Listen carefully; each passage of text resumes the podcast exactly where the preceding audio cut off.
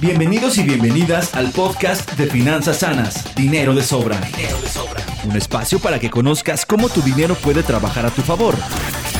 Aquí encontrarás tips y métodos para que la relación con tus finanzas sea fructífera, plena y positiva. plena y positiva. Comenzamos.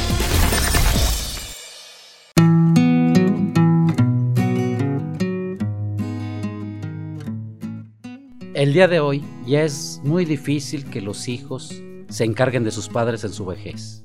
Soy Raúl Sánchez, coach en finanzas personales. Bienvenido a mi siguiente podcast. Es muy difícil que los hijos actualmente se encarguen de sus padres en la edad avanzada. Inclusive puede pasar lo contrario o pasa lo contrario. Muchos padres apoyan, siguen apoyando económicamente y de otras maneras a sus hijos aún en la edad de 40 o más años. Hoy te voy a decir cómo puedes prepararte para esa vejez o para esa edad. Y el tema es engendra tu hijo virtual que te mantenga en la edad adulta. ¿Cómo puedes hacer esto? Normalmente hemos visto que llega un hijo inesperado, entonces esta es la idea.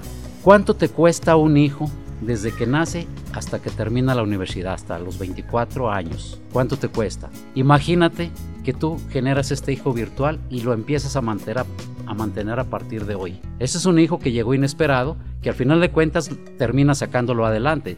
De alguna manera o de otra lo sacas adelante. Entonces sería la misma situación. Pero ahora vas a estar aportando una cierta cantidad para un ahorro para esa, para esa, para esa edad adulta.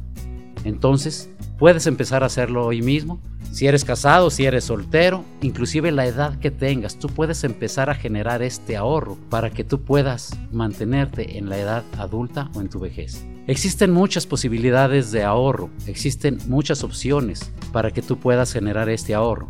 Es cuestión de que investigues, preguntes cómo puedes generar un ahorro para tu retiro y puedes empezarlo a hacer desde este momento.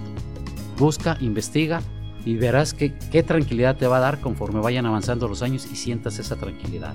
Puedes comunicarte conmigo para darte más información en caso que la requieras. Puedes seguirme en mi Facebook, Finanzas Sanas, o enviarme un correo a sanas-rsm.hotmail.com. Nos vemos la próxima en otro episodio en este podcast.